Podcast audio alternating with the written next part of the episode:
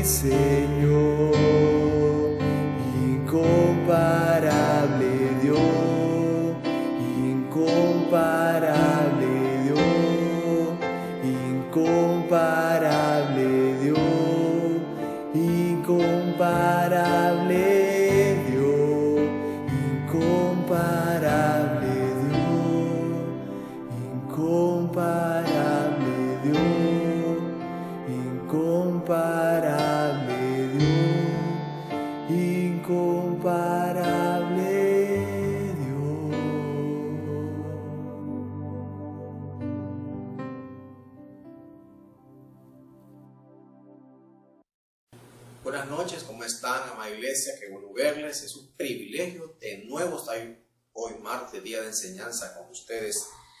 Realmente que fue un día lindo el domingo, vimos sus fotos, vimos, eh, pudimos ver cómo usted en su casa hace esa labor sacerdotal, qué hermoso, qué lindo, realmente que nos encantaron ver las fotos que nos enviaron. Recuerde que mañana miércoles tendremos un Zoom congregacional, así que por favor esté pendiente para recibir el link y haga el esfuerzo para tener su aplicación ahí lista para estar todo mañana en comunión y poder impartir y enseñar algo. Este día, que es un día de enseñanza, quisiera leer este versículo que nada más me va a servir para colocar una base de lo que el Señor puso en mi corazón a hablarle esta noche. Mateo 8:11 dice, vamos a leer este versículo y luego vamos a, a orar. Y os digo que vendrán muchos del oriente y del occidente y se sentarán a la mesa con Abraham, Isaac y Jacob en el reino de los cielos. Vamos a hacer una palabra de oración. Padre, mi Dios, gracias te damos, Espíritu Santo, Señor Jesús. Aquí estamos, Señor, tus hijos, tu iglesia, buscándote, Señor. Queremos que esta enseñanza, Señor, que tú la pusiste en este siervo, Señor, sea llevada, trasladada con éxito, con sal, Señor, en, en mis labios, con gracia en mi boca, Señor. Te lo ruego en el nombre poderoso de Cristo Jesús que nos ayudes.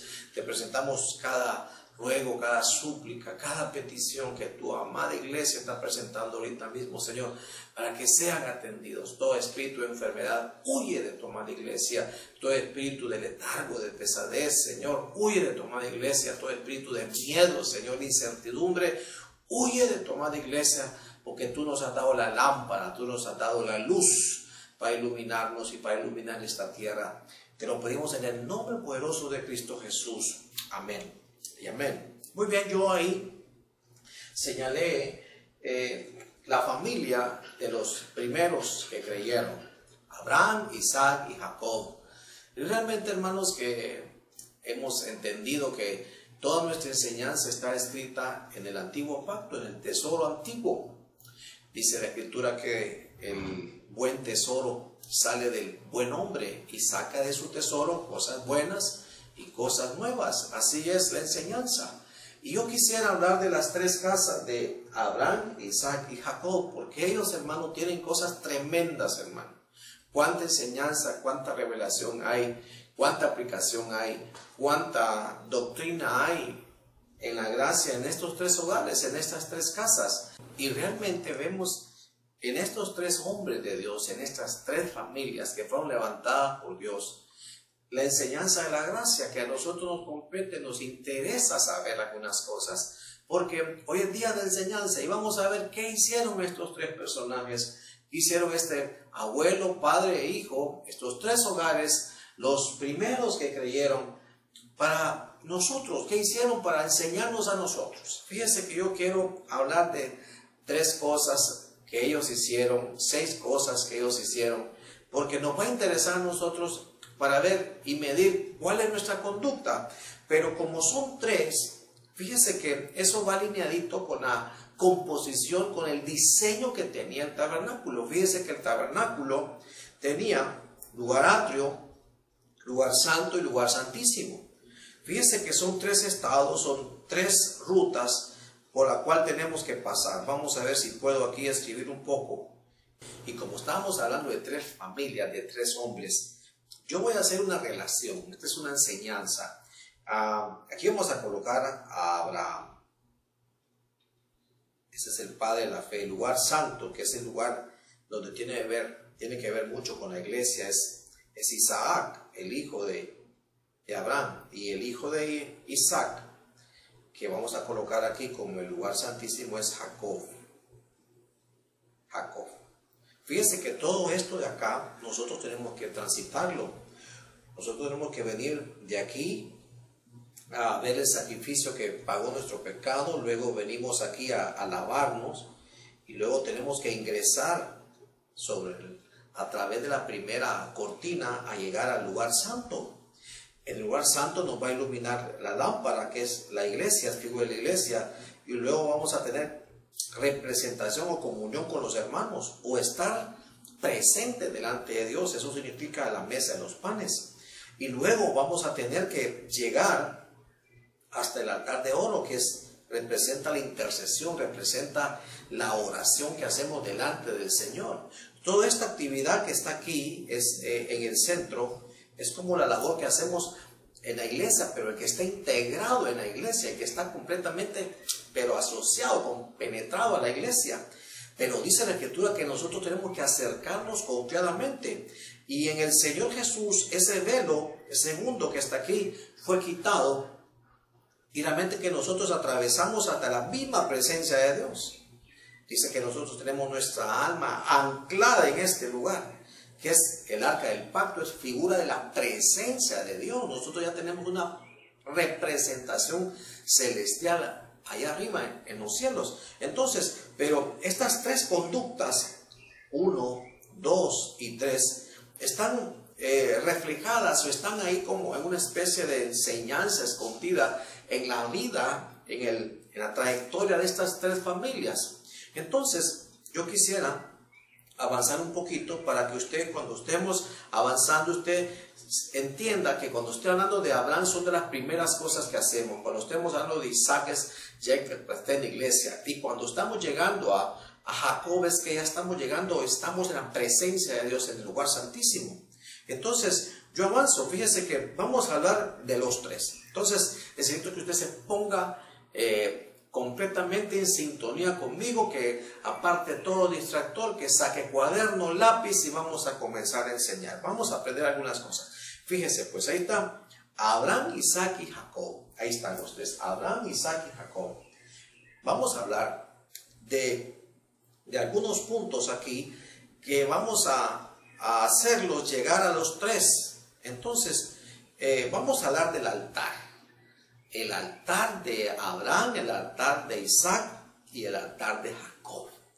El altar, hermanos, es un estilo de vida en el cual el cristiano se acerca al Señor a través de un sacrificio. El altar es como un método de comunicación para entender si somos aprobados y entender la vida de adoración que tenemos. Realmente que el Padre busca adoradores en espíritu y en verdad. Están hablando de altar, porque en un altar se ofrece, en un altar hay un sacrificio. Y esas tres personalidades, todos tuvieron un altar y en los tres se encierran cosas bien lindas que nosotros deberíamos de participar o tener. Por ejemplo, el altar de Abraham. Cuando el altar que Dios le dijo a Abraham, haz el altar con los animales que vas a sacrificar y los vas a, a presentar delante de mí, fue porque Dios le había dicho, voy a hacer un pacto contigo. Entonces, la gente que tiene altar es porque ya entendió que hay un nuevo pacto que Dios hace con nosotros. El Señor dijo, esta es la sangre que es derramada, pero es por el nuevo pacto. Quiere decir que la gente que ya fue llamada a ese nuevo pacto es la gente que tiene altar, es la gente que es invitada a, participar de ese altar. Es la gente que sabe que las cosas viejas pasaron y en Cristo son hechas nuevas. Fíjense que Abraham cuando vio el, altar encendido, dice que una llamita de fuego pasó, como diciendo, estoy probando, estoy afirmando, estoy completamente respaldando el sacrificio. Y esa misma llamita se parece mucho a lo que pasó allá en el Pentecostés. Me parece a mí que ahí están hablando del Espíritu Santo, esa llamita que aparece por ahí en señal de aprobación. Quiere decir, hermanos, que cuando la gente participa de ese nuevo pacto, cuando la gente participa de esa nueva esperanza, de ese nuevo testamento, de ese nuevo trato. Es la gente que ya está en el lugar ya, ya sabe que hay algo nuevo para él, hay un trato nuevo de Dios para él, que ya no es un gentil, que ya no es del pueblo judío, ya es otro pueblo, es esa iglesia. Entonces, avanzo, fíjese que Abraham, ese es el pacto que vio Abraham, por eso él es confirmado ahí en ese altar. Luego el altar de Isaac, recuerda usted que el padre Abraham se lo lleva Isaac al monte y lo iba a sacrificar. Y de repente el hijo, o sea, Isaac le pregunta, Padre, ¿y dónde está el cordero que vamos a sacrificar? Y le dice, Dios va a proveer. Dios va a proveer, ya vas a ver. Y en ese momento, cuando estaban a punto de sacrificar a Isaac, usted sabe que el padre lo había amarrado. El ángel del Señor dice, detente, no hagas esto porque ya sé que temes y no me has negado a tu único hijo. Y de repente vieron un carnero en, en enredado en las ramas y a ese sacrificaron. Quiere decir que una sustitución que el cielo sugirió por la vida de Isaac. Entonces, a eso se llama salvación. ¿Por qué? Porque hubo una sustitución. Creo que aquí lo voy a colocar. Hubo una sustitución y eso es exactamente lo que nosotros debemos de entender. Que no es por nuestro sacrificio, es porque el sacrificio ya lo hizo el Señor nuestra salvación depende por, la, por los padecimientos y la muerte que le hicieron a Él. Entonces, este es el altar que nosotros tenemos en Isaac o a través de Isaac que nos enseña que no es nuestro sacrificio, que el sacrificio lo hizo el Señor. Nosotros hacemos sacrificios, pero posterior del primer sacrificio, que es el sacrificio completo, el más grande de todos, que es vida por vida. Pero después nosotros tenemos que comenzar a, a una vida de adoración. Pero ya sabemos que la salvación, la salvación ya está asegurada porque el Cordero fue inmolado. Eso es lo que nos enseña Isaac con su, con su altar. Ahora, avanzo. ¿Qué pasa con el altar, con el altar de, Jacob? El altar de Jacob viene y se acuerda usted que él llega, él va a Paran Aram y de repente queda dormido y pone una roca sobre su cabeza y y se, se, duerme y ve el cielo abierto y Dios le muestra una escalera que ángeles subían y bajaban y de repente Dios le da una promesa, habla con Dios y él se levanta y edifica un altar ahí y de repente sobre esa roca hace un altar y derrama aceite. Entonces, otra situación que debemos de entender de lo que es un altar en Jacob, que hay una roca que es Cristo Jesús, hay una roca que el Señor la colocó en él y dice que él reposaba. Entonces en el altar llegamos a reposar, en el altar llegamos a descansar. ¿Por qué? Porque Ahí, hermano, fue donde Dios nos confirmó. Entonces, ¿qué tiene que haber en un altar? La roca que Cristo Jesús. Nada se pone, hermano. Ya la doctrina ya está puesta, ya está colocada ahí. Las enseñanzas, la piedra angular ya está ahí, la piedra perfecta ya está ahí. Sobre eso nosotros tenemos que comenzar a edificar. ¿Qué colocó Jacob encima? Aceite. Hermano, el altar es para llegar a ungirse, para salir ungido. En eso eh, sabemos que tenemos altar porque ahí vamos a, salir con, con, habilitación, vamos a, a salir con confirmación. Ese es lo que sucede en la vida del altar que nos enseñan estos tres. Repito, hay pacto, hay un nuevo trato, hay salvación porque hubo una sustitución y también sabemos que todo hay que colocarlo sobre la roca que es Cristo Jesús. Avanzo, fíjense que otro, otro ítem que me gustaría hablar es de la fe de estos tres. Fíjense que en qué se basó la fe de Abraham. En una promesa. El Señor le dice en Génesis 12, sal de tu parentela y vete a la tierra que yo te voy a mostrar. Y él creyó. Él completamente creyó en la palabra, la palabra que recibió del Señor fue una promesa. Cuando se separa de Lot, otra vez Dios le dice, mira, todo esto te voy a dar. Y cuando hubo el pacto, le dice, toda esta tierra va a ser de las generaciones postreras. Ellos van a venir aquí y van a ser una nación, 400 años después van a venir. Él creyó en la promesa, porque así es el lugar alto. Usted cree que hay una esperanza. Usted cree que Dios va a hacer algo, hermano, después. Usted confía en el Señor por la palabra que le dieron. Hermano, porque las promesas del Señor son sí y son amén. Entonces, ¿en qué se basó la fe de Abraham? Porque él creyó en la promesa. Dice la escritura que se fortaleció esperanza contra esperanza, porque él no dejó de creer, no dejó de creer. Entonces, ¿en qué se, en qué se descansó la, la fe de Isaac? Porque él era un heredero. La fe de él era porque él ya sabía mi padre creyó, pero yo, yo recibí, yo recibí la herencia. En Isaac serán benditas las naciones. Él recibió la herencia espiritual que le dejó su papá. ¿Por qué? Porque esa es la conducta que debemos de tener. Primero, una persona que cree en las promesas. Segundo, una persona que es un heredero. Ya nos heredaron cosas celestiales.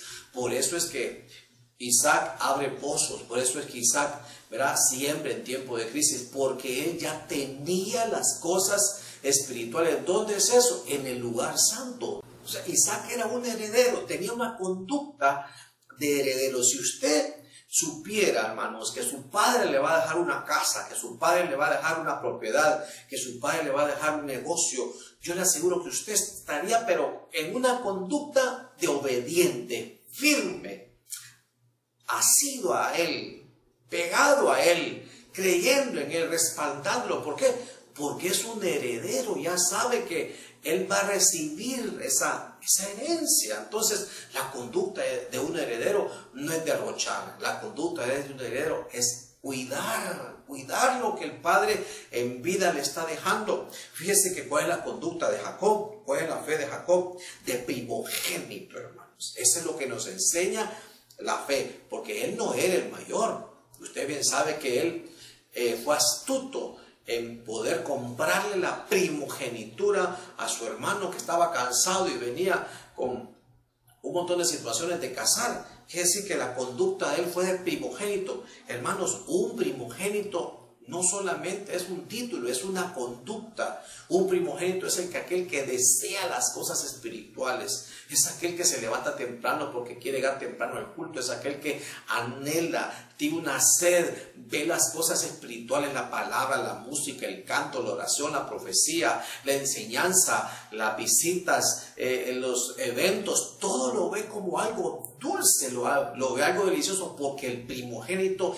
ese es su deleite, las cosas espirituales, ese es lo que buscaba Jacob, por eso él se dejó vestir, por eso él le coloqué la vestidura del mayor, porque su madre lo viste de Cristo.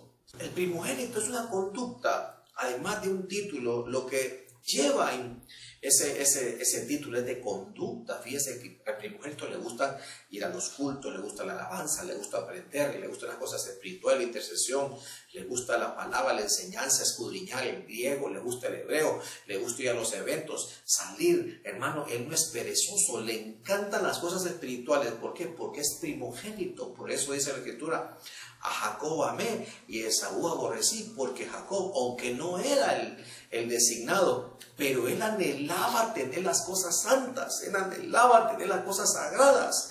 Por eso es la conducta, es la fe que debe tener. Y en estas tres nosotros tenemos que centrarnos. En todas estas tres cosas tenemos que ser gente que cree en las promesas, tenemos que ser gente que, que sabe que ya no dieron las cosas espirituales, que sabe, hermanos, que nuestra conducta es de primogénito, que anhelamos, que queremos, que buscamos, hermano. Por eso es que este muchacho se dejó vestir del mejor. Su madre viene y lo viste de su hermano mayor. Y eso es figura de lo que le pasó al pródigo, que lo vistieron con el mejor vestido. Hermano, que decir que el primogénito lo que quiere no es vestirse él por él, sino que él quiere vestirse de Cristo, de Jesucristo, revestido de Jesucristo, dice la Escritura. Entonces Él quiere ya no oler a Él, Él quiere oler al Señor. Él ya no quiere que lo vean a Él, Él quiere que en Él vean al Señor. Él quiere tener la conducta del Señor, Él quiere ministrar como el Señor, Él quiere hacer las cosas como el Señor. ¿Por qué? Porque está permitiendo que lo vistan. ¿Por qué? Porque es un primogénito espiritual. Entonces, esta es la conducta que debemos de tener en, respecto a la fe. Fíjese que yo avanzo. Fíjese que otra de las cosas, los retos. Uno de estos tres, o los tres, perdón, tuvieron retos. Los tres tuvieron retos. Mire el reto del primero. El reto de su padre fue ah, las decisiones, hermano. Ahí es donde nos, nos, como dicen en el barrio abajo, nos topan, ¿verdad? A ver si tomamos las decisiones correctas. Abraham tuvo que tomar una decisión Aquí se la vamos a colocar, mire, o esclavo o libre. Ese es el primer punto que tiene que ver con la decisión. ¿Por qué? Porque dice que él cayó con Agar y salieron un muchachito. Entonces él después tenía dos muchachitos, Ismael y tenía Isaac. Tenía hermanos, mire, dos señoras. Tenía Agar, que era la, la esclava, y tenía a Sara, su esposa. ¿Quién estoy tratando de decir? Que las dos significan dos montes uno es de la esclava y uno es de la libre.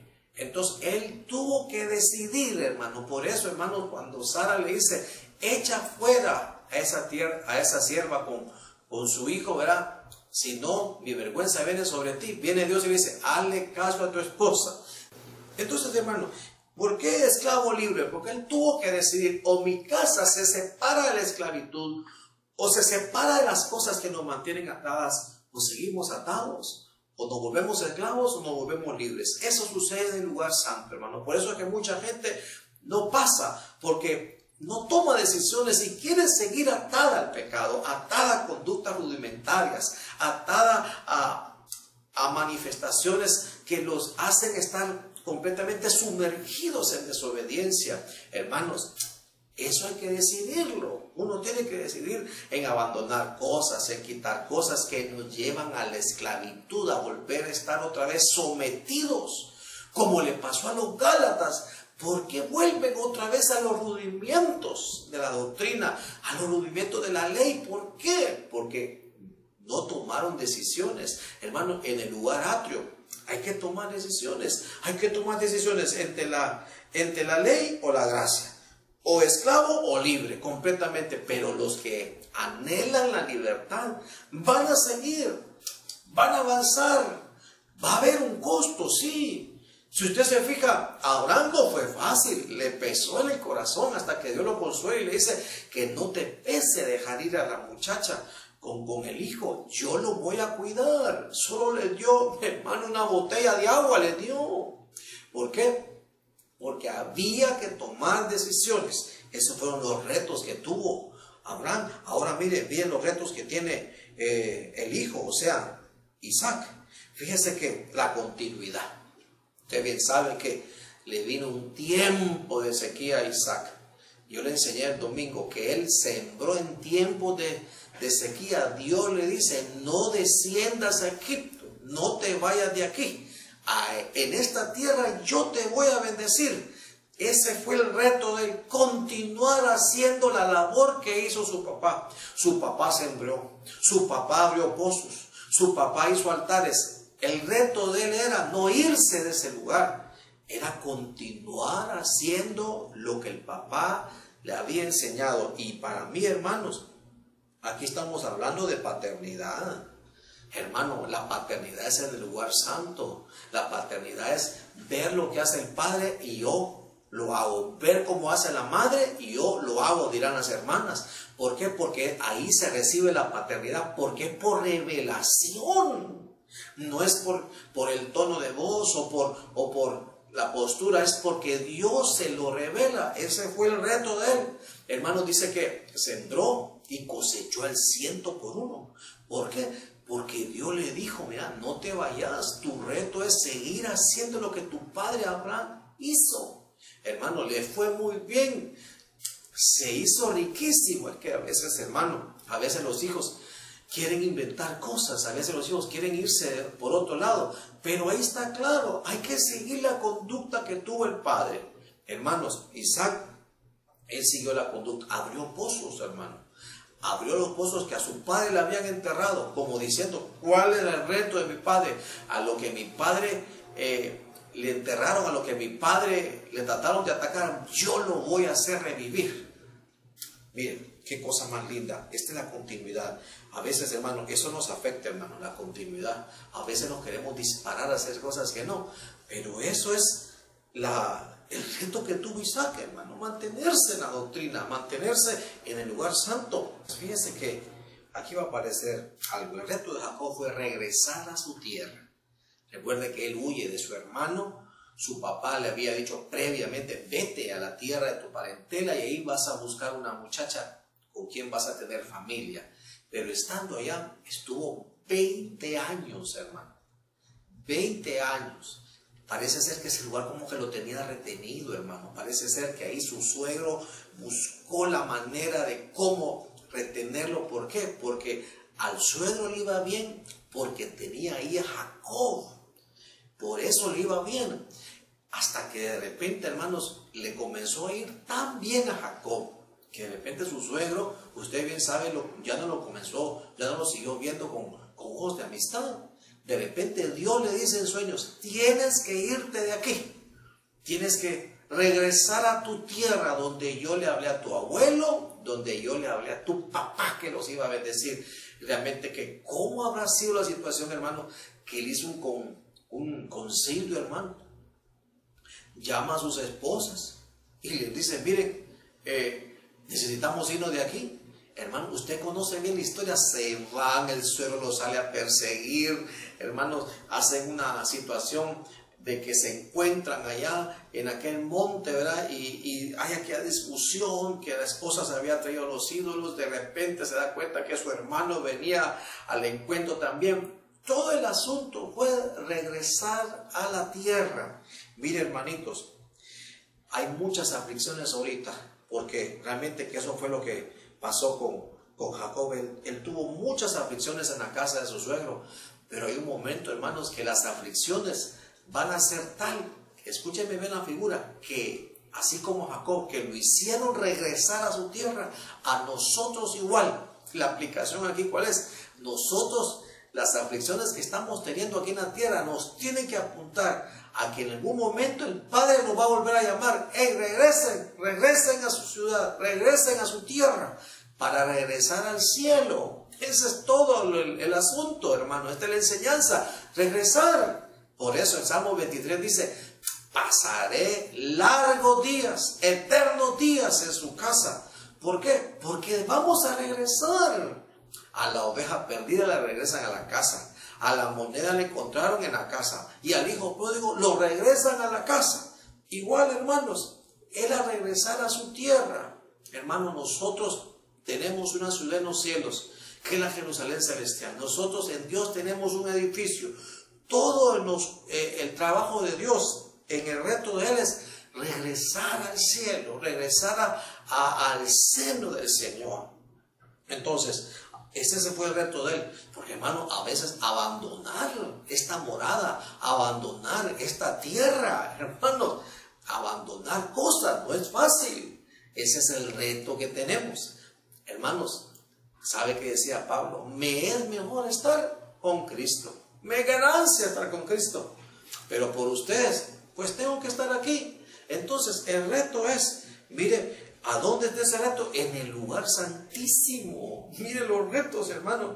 Decidir o expulso lo esclavo y me quedo con una conducta de libre. El reto de Isaac fue continuar haciendo la doctrina. Lo que yo vi de mi padre, eso hago. Así como Pablo le dijo a, a su hijo Timoteo, tú has seguido mi enseñanza, tú has seguido mi manera como yo hago las cosas. Y el reto de Jacob tiene el lugar santísimo. ¿Sabe qué es? Abandonar, abandonar la tierra para irse de nuevo al cielo. Mire qué cosas tan tremendas, hermano. Fíjense que yo, yo quisiera avanzar. Todo esto, hermano, lo estamos aprendiendo en esas tres casas. En esto está condensado muchas cosas que nos va a tocar o estamos viviendo. Fíjense pues, avanzo. Este es el siguiente cuadro. El fruto. ¿Cuál fue el fruto de Abraham? El fruto de Abraham fue, o sea, el hijo fue Isaac. Hermano, en el lugar atrio todo es con gozo. Porque Isaac significa gozo. Todo es con gozo. Cuando comenzamos nuestra vida en el Evangelio, en la iglesia, todo lo hacemos con ánimo, dispuesto, con aquel gozo. ¿Por qué? Porque todo comienza por ahí. Hermanos, ¿por qué hay gozo? Porque ahí hubo salvación, recuerde. Ahí hubo una, un perdón. Entonces la gente comienza a actuar con gozo, con gozo, con gozo. Cuando ya está involucrado en la iglesia, aparece el fruto de Isaac. ¿Cuál es el fruto de Isaac? Jacob. ¿Sabe que Jacob significa usurpador? Pero yo le coloqué una palabrita para acomodarla.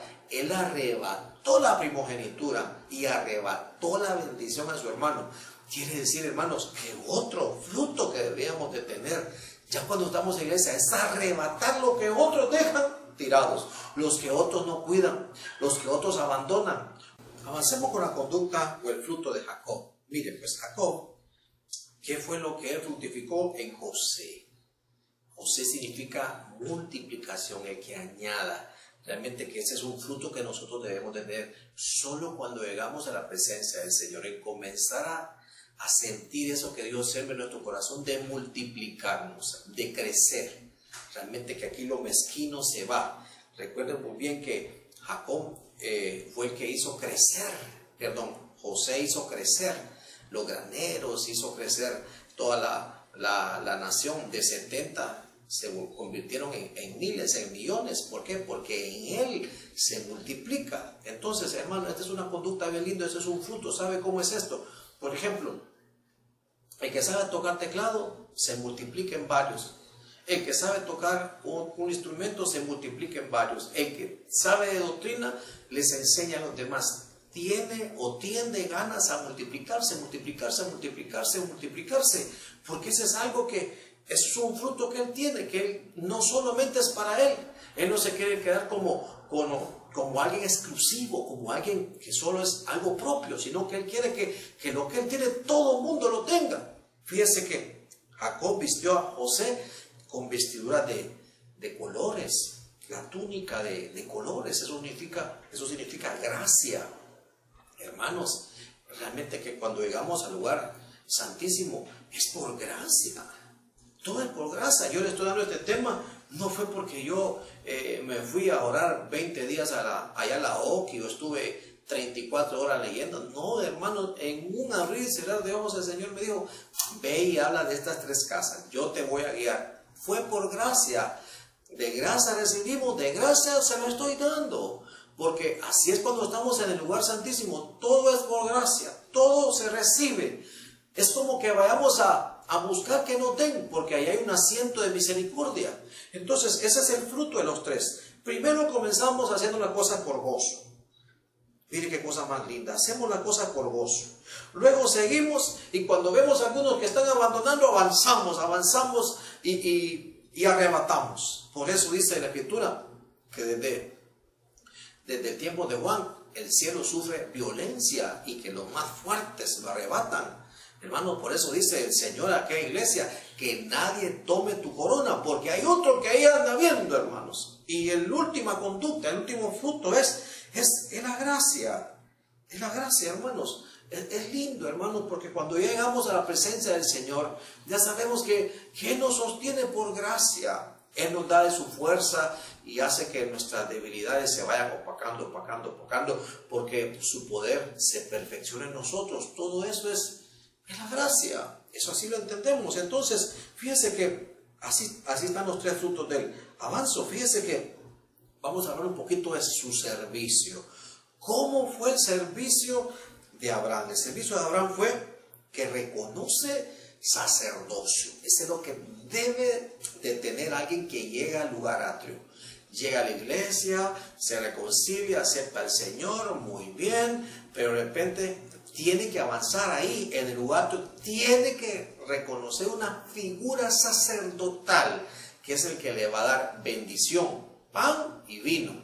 ¿Por qué? Porque Abraham reconoció a Melquisedec como como sacerdote, él era el rey de Salem y lo reconoce. Recuerde muy bien que de la batalla sale este rey y le da bendición, pan y vino. Y él le da los diezmos de todos. Fíjese que fue por revelación, no es por imposición, no es por miedo. Todo es porque uno reconoce sacerdocio, reconoce autoridad. En eso se caracterizó el servicio. Fíjese que el servicio de, de Isaac fue el mismo. Hermanos, nosotros mismos podemos sacrificarnos. ¿Por qué? Porque Isaac se sube al altar. Él es el que se presenta. Él se dejó atar. Fíjese, hermanos, qué cosa más linda. El sacerdote o el padre es el que lo prepara para subirlo al altar.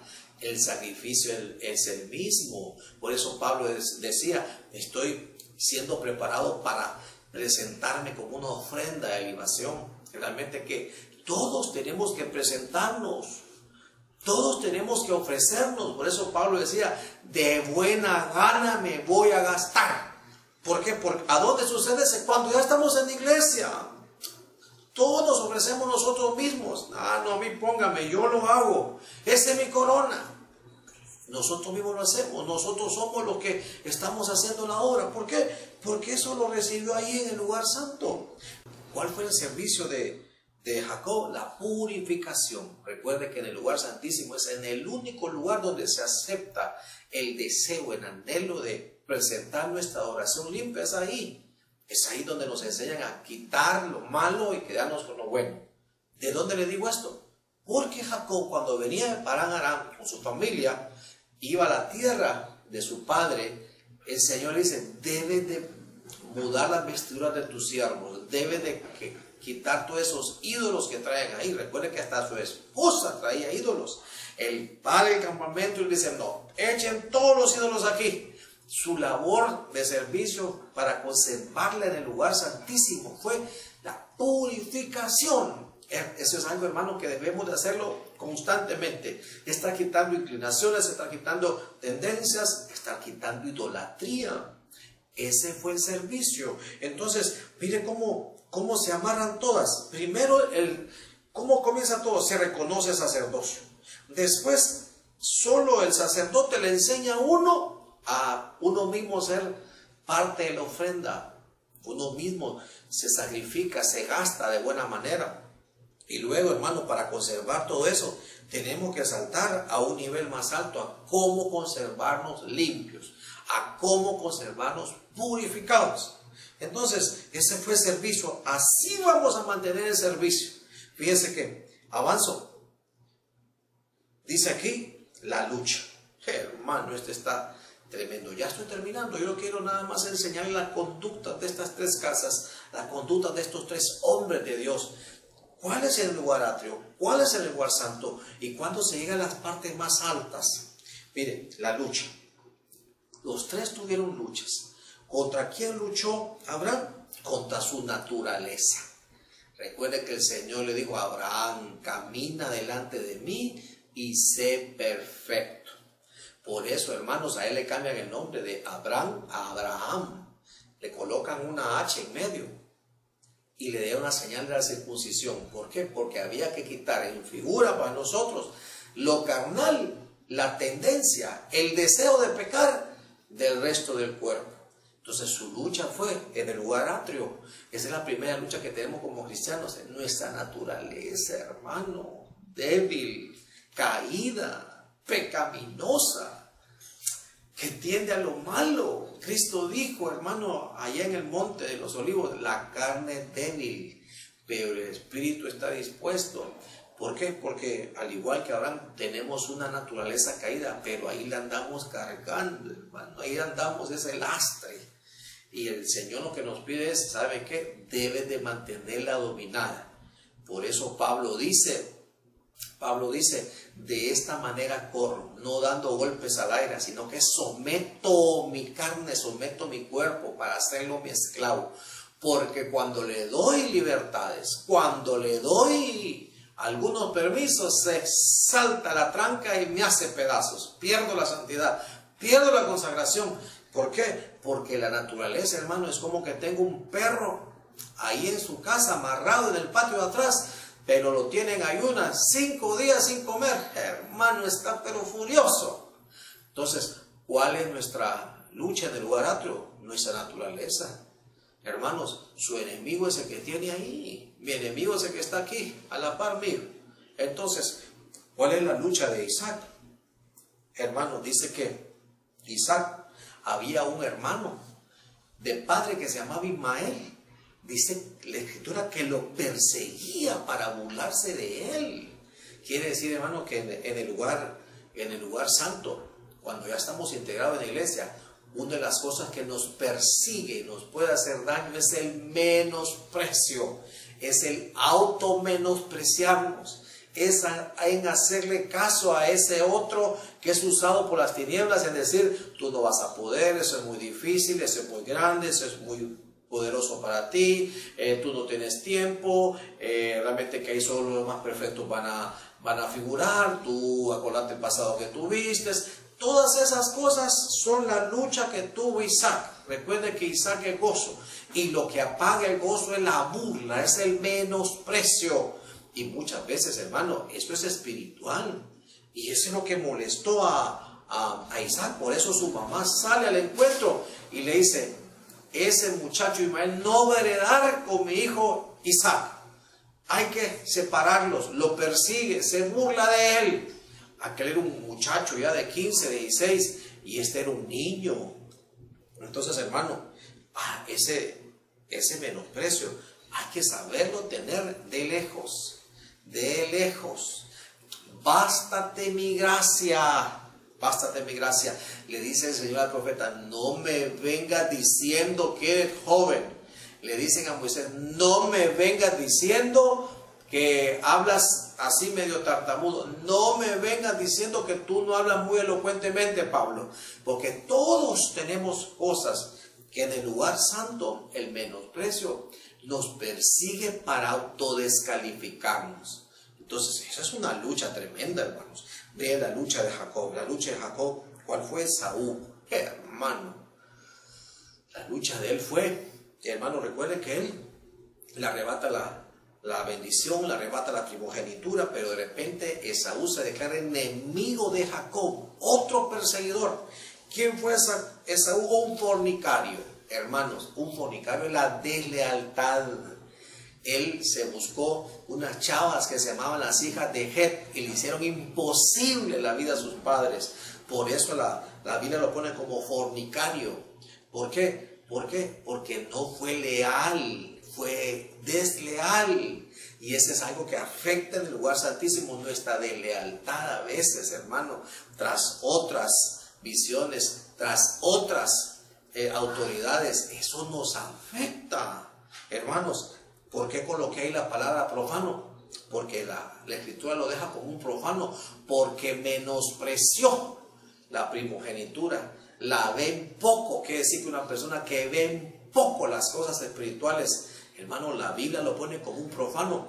Un profano es alguien que mete algo erróneo, mete algo que a Dios no ha dicho que había que meter en las cosas santas. Eso se llama profanar. Eso es pararse en el lugar santo. Es agregar algo a nuestro cuerpo, agregar algo a nuestro ser, agregar algo a nuestro espíritu que el, el Padre sabe, ya nos ha dicho, que nos mancha, que nos ofende. Entonces eso se llama profanar. El Señor le dijo al profeta, mira cómo profanan mi templo, mira todo lo que meten ahí, meten ídolos, meten un montón de creencias, meten canciones, hermano, hasta tamuz tenían ahí en el lugar santísimo. Entonces, ahí, Jacob, ¿cuál es la lucha de él? Mantenerse completamente limpio, limpia adoración, que nuestro templo, que es templo y morada del Espíritu Santo, me refiero al cuerpo, se mantenga sin profanar. Por eso, hermano, la fornicación dice, hermano, qué feo, te está terminando esto, pastor.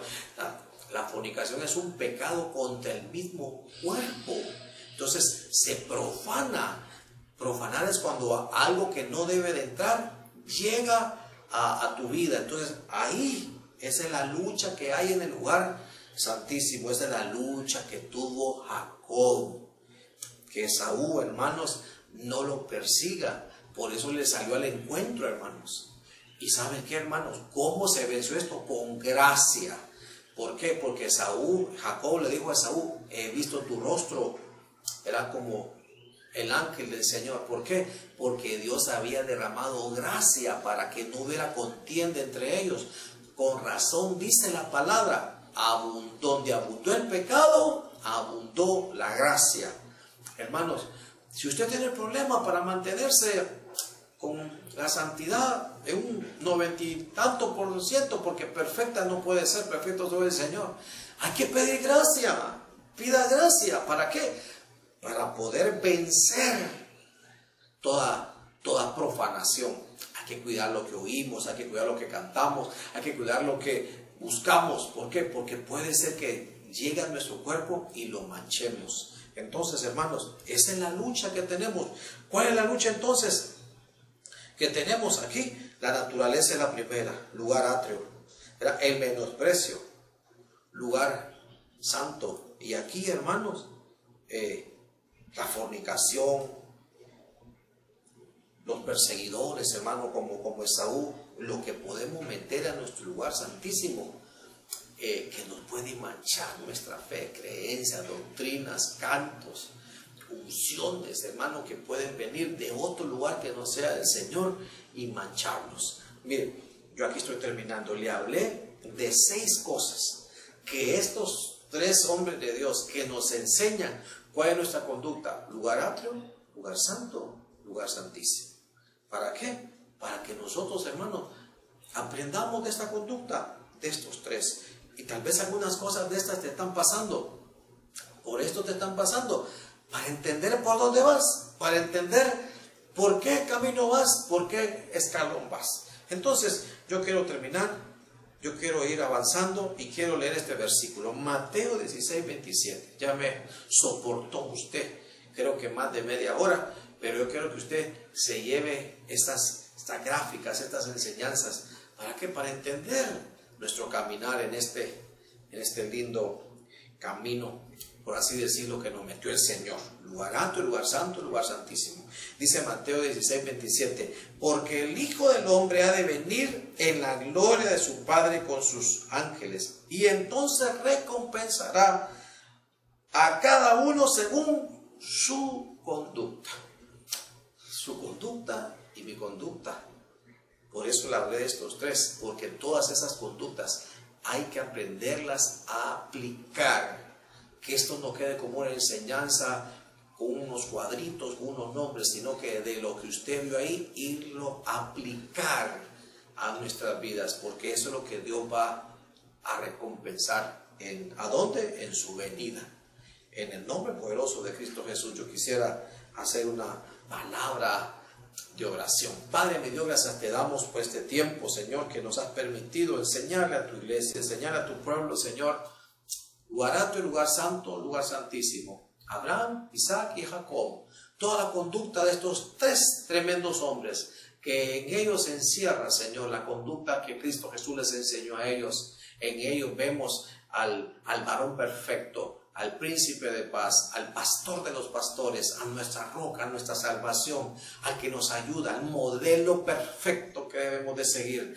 Ayúdanos, mi Dios, ayuda a tu iglesia a llegar hasta el lugar santísimo, llegar a, las alturas, llegar a la parte más alta. Ayúdanos, Señor, a que en estas luchas que tenemos, ayúdanos, Señor, a que en estas situaciones álgidas nos preparen para ser levantados, nos preparen para reencontrarnos contigo, nos preparen para preservar este templo limpio, Señor, en el nombre poderoso de Cristo Jesús. No importa por donde vayas caminando, no importa por donde estés transitando ahorita, para que para que agarres fuerza, para que agarres fortaleza en Dios, para que no te detengas, para que sigas y llegues hasta el final. En el nombre poderoso de Cristo Jesús, gracias Señor, te damos, bendice a tu iglesia, bendice la, iglesia que está en casa, Señor, cuídala, consérvala, Señor, en el nombre poderoso de Cristo Jesús.